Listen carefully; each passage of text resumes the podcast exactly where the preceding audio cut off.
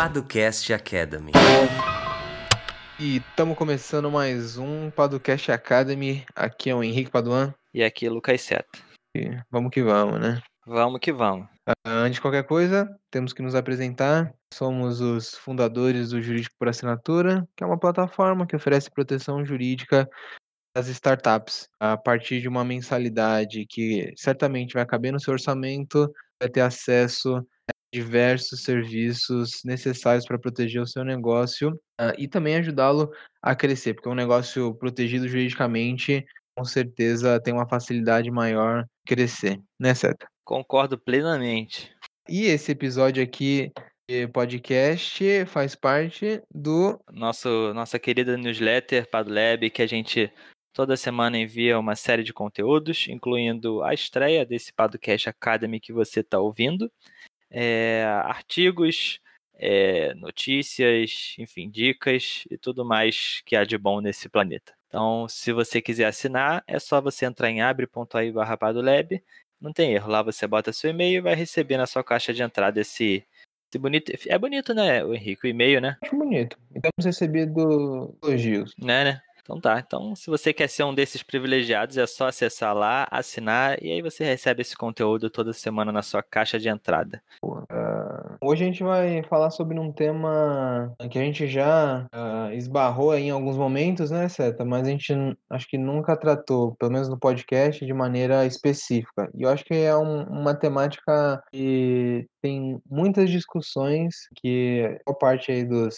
dos empreendedores, isso a gente já recebeu esse feedback, tem dúvidas sobre, né? Exatamente. E apesar do Henrique ter dito sobre esbarrar em temas, vamos lembrar que a gente está no momento de evitar contatos então, o isolamento social é a saída. Ah, é. E o tema o Henrique explicou muito bem. A gente já falou um pouco sobre ele, mas hoje a gente vai falar um pouco mais sobre as stock options. Então, mais um termo em inglês, né? Como sempre, ou como quase sempre, mas não tem muito como fugir, né? É, eu mesmo sou uma pessoa que não gosta desses termos em inglês, mas enfim, é o, que, é o que se usa no dia a dia e talvez seja uma luta maior do que a gente possa lutar, né, Henrique? É, daí é uma batalha perdida. então vamos ao episódio. Sim.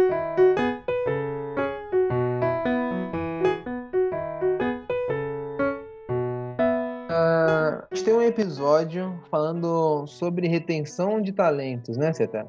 Acho que o título é Como Reter Talentos, né? Como Reter Talentos, exatamente. Se você ainda não ouviu, é só você descer o seu feed e procurar pelo episódio Como Reter Talentos do Cash Academy 11, né? Lá Boa. a gente já falou um pouquinho sobre o assunto, né, Henrique? Sim, é, a gente tratou de alguns instrumentos ali uh, que podem ajudar a reter os talentos, né? Isso daqui não é, não é receita de bolo, não, né? Sim. Uh, porque você tá usando esses instrumentos não quer dizer que você vai reter os talentos, mas eles ajudam a reter os talentos de certa maneira, uh, seja por incentivo e até mesmo por uma vinculação jurídica.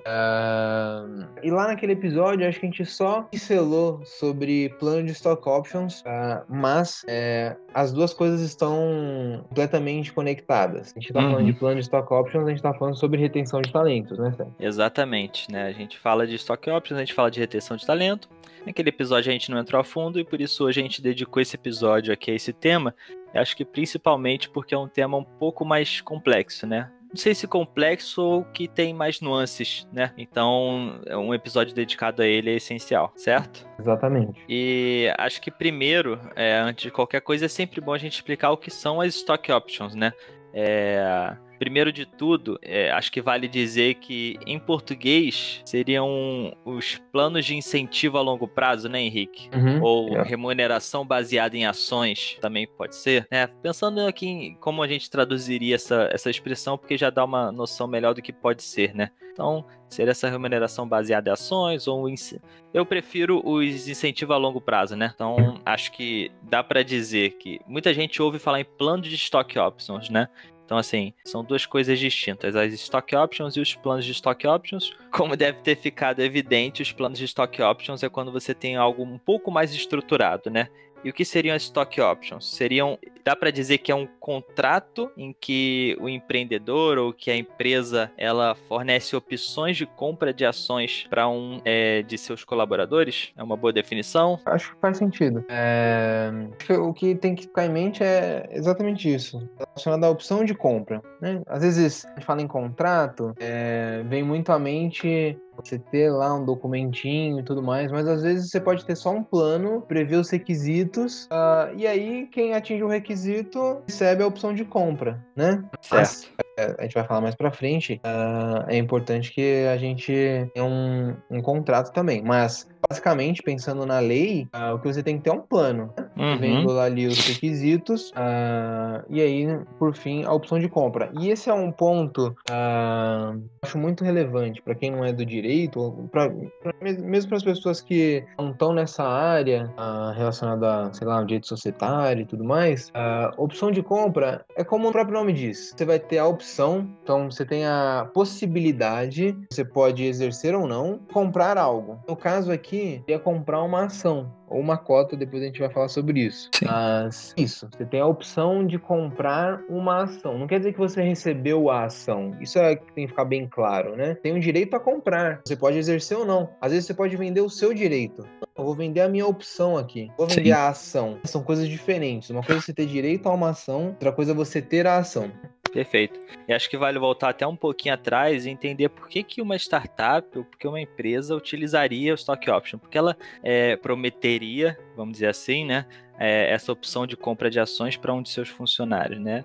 E aí entra naquela coisa que a gente já mencionou nesses episódios sobre retenção de talentos, que é, normalmente a startup, ela é como a mente de um investidor, né? Ele tá lá pensando no futuro da startup e não na remuneração que ele vai receber agora. Então, por exemplo, se uma startup ela não tem dinheiro para contratar o, programador que ela gostaria de contratar, ela pode oferecer essas stock options, né? Ela pode oferecer, olha, daqui a um tempo, daqui a X anos, se você cumprir determinadas metas, você vai poder comprar as nossas ações, certo? É, e por que, que isso é um benefício para o programador? Porque ele seria uma pessoa que também estaria apostando, ele também estaria entrando no risco junto com a startup, né? Uhum. Então isso faz com que ele mesmo esteja mais envolvido na operação. Então ele não teria aquela mentalidade, a ideia é essa, né? Ele não teria aquela mentalidade de, ah, vou fazer meu trabalho aqui, recebo meu salário, etc. Não, ele realmente quer o sucesso daquela startup, porque o sucesso sucesso daquela startup vai significar que ele pode ter ações daquela startup que vão ser muito valorizadas, né? Uhum, então, é, essa é a ideia, né? Seria o. Em tese, um ganha-ganha, né? Isso, isso. E aí, ele vai uh, ter um desempenho melhor, vai ser mais produtivo, vai ficar mais tempo lá na, na startup, na empresa, mais tempo é, pensando né, em meses, anos, né? Não mais horas ao longo do dia, mas também pode acontecer. E como você havia dito, incentivo de longo prazo. Né? Uhum. Então, você vai começar agora, mas você vai ver o fruto daquilo daqui a alguns anos. E você evita que esse cara queira sair no meio da caminhada, né? Porque ele, se ele sair, ele perde a possibilidade de comprar essas ações. Então, se ele vê que é um bom futuro pela frente, ele não vai querer sair. Aí entra a ideia de eu tô conseguindo reter esse talento, né? Isso, exatamente. Exatamente nesse sentido. Dito isso, eu acho que vale a gente falar que as stock options, apesar de ter uma discussão muito grande e também ter pouco material eh, desenvolvido no Brasil, ela tem uma previsão legal, né, Seth? Sim, sim. Ela tem previsão e... legal e, e, na sociedade por ações, né? O que pode parecer um pouco confuso de início, mas vocês vão entender. A, a gente tem um, um, episódio também tratando da diferença entre limitada, sociedade anônima tal. Essa previsão legal tá na lei das sociedades anônimas, das SAs, que ele vai regular um instituto que chama capital autorizado. Não vai a gente ficar tratando tecnicamente sobre isso, mas basicamente é acontecer uma assembleia geral e a assembleia vai decidir pela autorização do aumento de capital. Gente já falou sobre capital social aqui, mas pense que uma sociedade anônima tem, uh, sei lá, 100 mil ações. Uh, vai, vai, acontecer uma assembleia geral e lá vai ficar definido que está autorizada a emissão de mais 20 mil ações. Né? Para que, que eles vão emitir essas 20 mil ações? Para fazer frente ao plano Stock Options que vai ser aprovado, entendeu? Então, que não vai vir do nada essas ações. Tem todo um procedimento para seguir. Então, primeiro a Assembleia autoriza o, a emissão das, das ações, ela aprova o plano também, né? Sim. Aprova-se o plano, depois autoriza-se a emissão das ações. Só então que a gente vai executar esse plano, né? Exatamente. A ideia é, por exemplo, que se eu e Henrique nós somos os sócios de uma sociedade, né, por ações, e eu tenho 51% das ações, Henrique 49, né? Eu sou majoritário no caso. É, a gente junto tem 100% das ações. Então, como é que você tira né, essas novas ações para usar num plano de stock options? Aí que entra esse procedimento que o Henrique falou, né? E é como se você separasse ali determinado grupo de ações só para aquele plano, né? Exatamente. É, e a gente já falou sobre isso também. Essas ações elas vão ficar em tesouraria. Significa que elas não são de ninguém. Não é que elas não uhum. são de ninguém, elas são da sociedade. Não pertencem a nenhum dos sócios. Pertence à sociedade e vai ficar lá aguardando que as pessoas que participarem do plano de stock option uh, possam comprá-las, né? Sim. São comprá-las. Exatamente. Uh, o, na lei, ele fala até da outorga de opções de compra de ações administradores ou empregados, ou pessoas naturais que prestem serviços à companhia ou à sociedade sob seu controle. Então é um rol bem amplo, né? De pessoas que podem se beneficiar desse plano de stock options. Não necessariamente a pessoa tem que ser empregado, né? tem os administradores, você tem os empregados, empregados leia-se os seletistas, também as pessoas naturais que prestam serviço à empresa ou uma sociedade que seja controlada por ela, entendeu? Uhum. Então, uh, por exemplo, a gente tem aqui a sociedade, como o Seta disse, uh, e tem alguém que cuida do nosso das nossas mídias sociais. Vamos pensar nesse exemplo, né? Ah, ela não é nossa empregada, tal, mas ela tem uma relação com a gente. Então a gente pode oferecer um incentivo para ela. Poxa, você tá ajudando bastante a gente. Ah, você não quer diminuir um pouquinho essa remuneração e receber umas opções de compra daqui a algum tempo? Né? Isso é uma possibilidade também. Sim, e é uma possibilidade válida porque é, seria aquela ideia de ganha-ganha, né, que eu falei lá atrás, e conseguir vincular essa pessoa, né, a, a nossa sociedade de uma forma um pouco mais firme, né? um pouco mais forte. E ela está dentro desse rol, né? a lei das sociedades por ações permite, e isso que o Henrique falou faz muito sentido, principalmente na realidade das startups, né? que tem muito prestador de serviço, às vezes, uhum. mais até do que é, é, empregados mesmo, né? pelo regime da CLT. Então, esses prestadores de serviço podem sim fazer parte desse plano de stock options, sem problema algum. Também. Só para a gente capitular, né? As etapas do plano de opção de compra. Primeiro nós temos a aprovação do plano pela Assembleia Geral. E acho que ah. vale dizer, assim, nessa ah. aprovação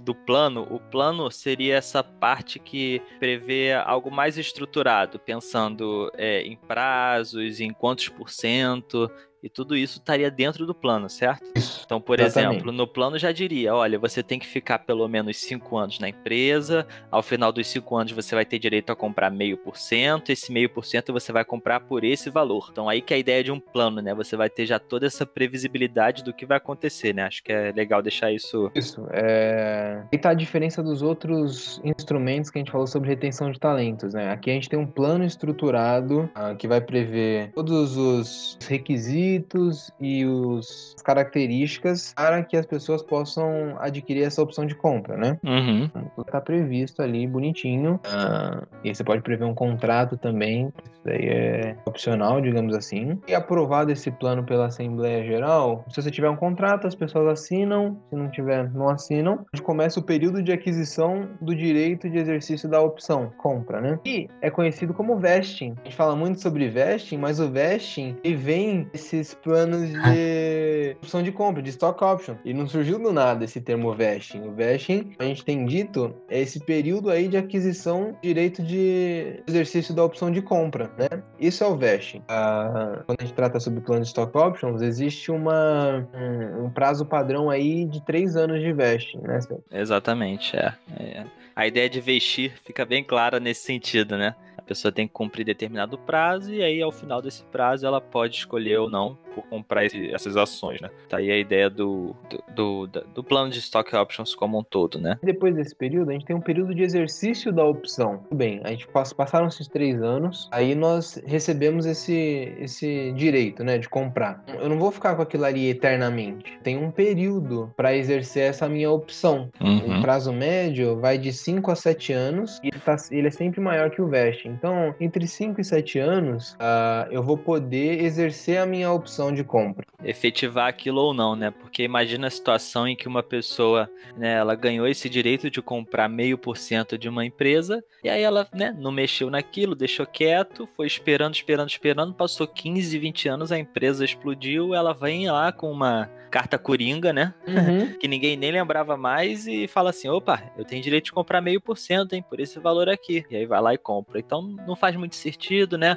Até no que a gente sempre fala aqui de segurança jurídica, de previsibilidade, esse tipo de ação aqui não, não faz muito sentido, então você tem um limite, né? Olha, você tem até sete anos para exercer esse direito, senão você perde e tudo isso, né? A pessoa aceitou no momento que decidiu participar do plano, né? Exatamente. Ah, e por fim, a gente tem um período, ah, a impossibilidade de venda dessas ações adquiridas em razão do plano. Aquilo que a gente chama de lock-up. Né? Certo. A pessoa vai ficar presa por um tempo. Passaram-se os três anos de vesting, eu falei, ah, vou comprar as ações aqui. Bom, comprei as ações e, ah, e tudo isso pode ou não estar previsto no seu plano, né? Se você for fazer um plano adequado, tudo isso daí vai ter que estar descrito lá. E aí, naquele, naquele momento, você determina que, olha, comprada a ação, você vai ter que ficar com ela por pelo menos 18 meses, por exemplo. Então, por pelo menos dois anos. Nesses, nesse período, nesses 18 meses, uh, você não vai poder vender essa sua ação. Isso por uhum. N motivos. Uh, pensa num administrador que uh, comprou as ações e ele tem informações privilegiadas. Ele vai saber uhum. a hora de vender ou não tudo mais. Exatamente. Você mitiga um pouco isso e também retém um pouco mais a pessoa uma relação com a empresa, né? Não sai Sim. aí uh, distribuindo ações para terceiros que você não conhece também. A ideia de incentivo a longo prazo fica bem evidente, né? A pessoa ela vai ficar lá, por exemplo, três anos para conseguir ter essa opção de compra, depois mais X anos ou X meses ali da presa sem poder vender, né, aquela ação que ela comprou, né? Então, já essa ideia de ter alguém a longo prazo com você tá aí, né? Tá na cara, então.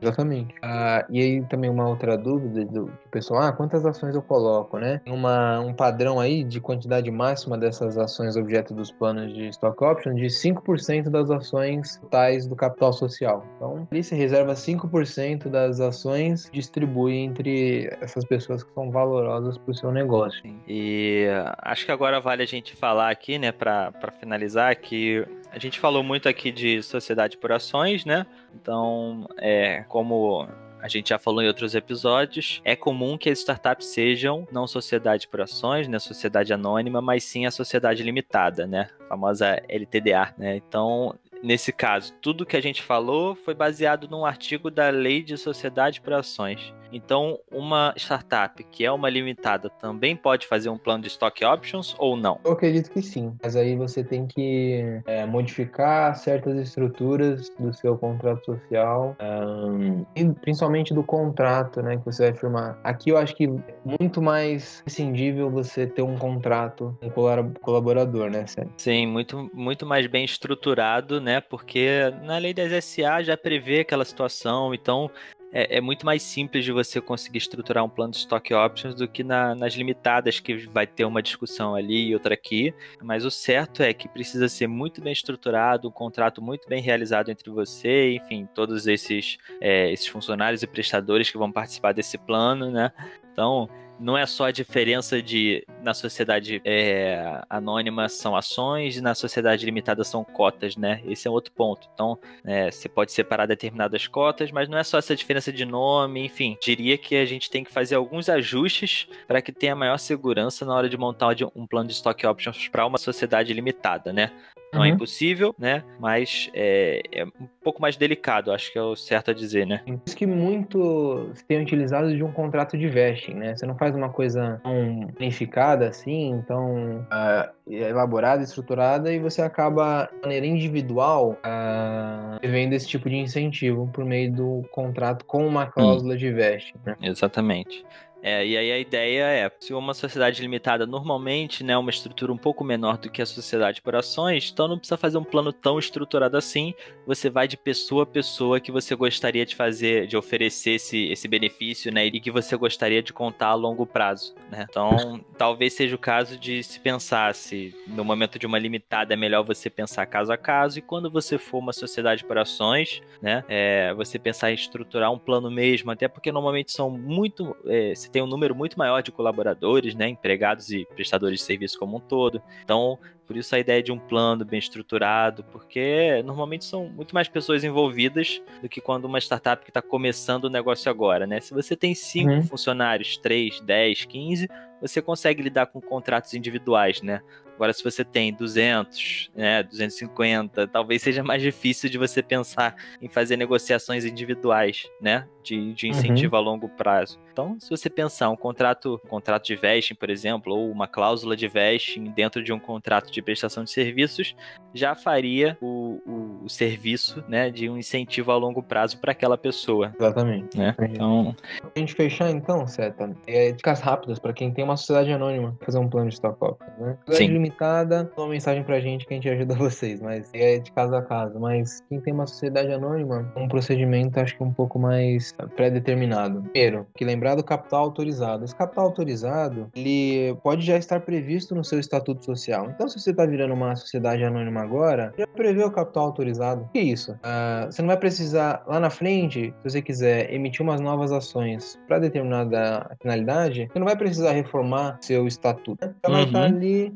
pré-definido, uh, vai ter um órgão competente para deliberar sobre essas emissões. Então, vale a pena a fazer essa reforma para lá na frente a gente não ter é, uma burocracia maior, uma dificuldade maior, né? Certo. Depois disso, elaborem um plano, aí sim, de stock options, uh, que vai ser ali aprovado pela Assembleia Geral e que vai estar conectado a esse capital autorizado que a gente falou inicialmente. Depois disso, firme contratos. Eu acho que vale a pena firmar um contrato ali para deixar bem amarrada essa situação. Vá acompanhando, gerindo esse contrato, né? Porque não é uma relação que fiz o plano e acabou. Não, você tem uma relação de longo prazo. Então você tem um, o período de vesting, depois você tem um período para exercer a opção de compra, depois você tem um período de lockup. Então faça isso com uma boa gestão e com contratos e planos bem amarrados e vai dar certo. É isso. Pô, deu até vontade de fazer um plano de stock options, né, Henrique? Sabe aí. É, tá certo. Uh, e aí, obviamente que a gente não falou sobre todos os temas polêmicos sobre isso. A gente vai fazer um outro episódio tratando também sobre aspectos trabalhistas e tributários, que eu acho que é o que pega mais essa temática. Uh, também falando sobre Phantom Shares, o uh, ah, que mais que tem aí de nome em inglês sobre o tema, né, Seta? É, tem alguns, né? É, tem vários aí. Tem uns que dá até medo, né? Phantom Shares é pesado. É um negócio meio engraçado, né? É. Mas é, a gente alongou demais esse episódio e provavelmente na semana que vem a gente traz mais conteúdo sobre isso, né, Seta? É isso. Uh, e agora é chegado o momento mais esperado, né, Seta? É o momento que todos esperam, né, cara? Assim, é, no... o povo clama. O povo ouve o Podcast Academy não para se informar, sim para saber o que você tem visto, Henrique. Exatamente. É. Isso, Seta. Pergunto, qual é a sua recomendação da semana? Ih, rapaz, aí você me pegou de surpresa, hein? Ah, tá preparado. Tá preparado, né? Cara, então, tem um, tem um filme que eu vou recomendar aqui que eu assisti há um tempo atrás e que eu acho que eu não recomendei aqui não, mas fica fica dúvida. Eu acho que não, quase certeza que não. O nome do filme é Expresso do Amanhã. Expresso do Amanhã. Expresso do Amanhã, exatamente. É do nosso querido é, diretor Bong Joon-ho, né, do Parasita. Hum. É o hum. primeiro filme dele que ele fez em Hollywood lá em 2013. Então conta com algumas figurinhas carimbadas. Inclusive o, pai, né, da família do Parasita, ele tá lá no filme, né? É? É, além do Capitão América, querido Chris Evans e uma galera lá. Então, a, a ideia do filme é a seguinte: é, aconteceu algum problema no mundo, né? Questão ambiental ali de, de temperatura do do planeta que dizimou a humanidade. Hum. Mas o, o, pouco que sobrou da humanidade tá dentro de um trem, um trem que ele nunca pode parar. Então, ele é um trem que literalmente ele contorna o mundo inteiro, né? Um grande empresário tinha construído esse trem e tal, o sonho dele era construir isso. E esse trem fez com que ali as poucas pessoas que estivessem ali dentro, né, que tivessem conseguido entrar nesse trem, ainda estivessem vivas, né, mantendo sua uhum. temperatura corporal e tudo mais. Só que, como uma boa sociedade, o trem foi se dividindo. Então, cada vagão é meio que uma. É, como é que eu poderia falar, Henrique? Não casta, mas. Um extrato da sociedade. É isso, né? Então cada vagão é um extrato da sociedade. Então você tem lá no último vagão são as pessoas mais pobres e que tentam sobreviver e tal. E conforme vai passando o vagão, você vê que lá no início, né, lá no final do, do, do trem, as pessoas passam fome, as pessoas tá lotado o trem e tal, as pessoas totalmente em condição precária, não tomam banho, etc. E vai passando os vagões, você tem pessoas lá em piscina, pessoa na sauna, comendo do bom do melhor, assistindo aula. Então, assim, é, é, bem legal essa, essa ideia dele, né? Ideia maluca, então, é mais uma ideia maluca dele, como o Parasita. Mas, enfim, o filme é bem legal, conta um pouquinho sobre isso. É, vale a pena assistir. Mistura mistura um pouquinho dessa essa parte né, social, mas com ação também. Enfim, vale a pena. Expresso da manhã. Bom. É isso. E aí, Henrique, qual a sua, então, qual a sua tá. recomendação? A minha recomendação é, é culinária. Boa. Façam e comam bolo de cenoura. Esses últimos dias eu fiz dois bolos de cenoura, uma, uma caldinha que fica durinha. Uhum. Uh, um clássico, né? Bem, ficou bem bom, cara. Não é por nada não, mas eu tinha, assim, tinha feito bolo de cenoura muitos anos atrás, muitos mesmo, pra jovem garoto. Inocente ainda, né? Inocente, é. Acreditava no, no ser mentira. é, e vou, fiz esse, esses últimos dias aí, ficou bem legal. Se você quiser a receita, manda uma mensagem que eu mando pra você. Sabe que eu já falei pra você que você deveria fazer um Instagram em busca do bolo de cenoura perfeito, né? Eu ainda vou fazer. É que agora não tá dando mais, né? Mas. É, mas. Então você visita todos os lugares que tem bolo de cenoura com calor de chocolate, você prova, você dá lá sua nota, faz seu review e posta as suas receitas também. Essa é uma boa ideia, hein, cara. Não é? Vou virar um Instagrammer. É, o Instagram é totalmente específico, só de bolo de cenoura cobertura de chocolate. É, eu, eu seria feliz fazendo isso. Mas sabe que esses Instagrams assim tão específicos, eles dão certo, né, cara? As pessoas querem isso. É, é isso que o povo clama, né? É. Enfim, Obrigado pela fica, dica. Fica aí minha recomendação. então é, é isso, né? Até semana que vem. Semana que vem, se Deus quiser. Corona Adeus. permitir. É isso. Fiquem em casa. É. A gente fala muito sobre vesting, mas o vesting ele vem desses planos de. Coronavírus!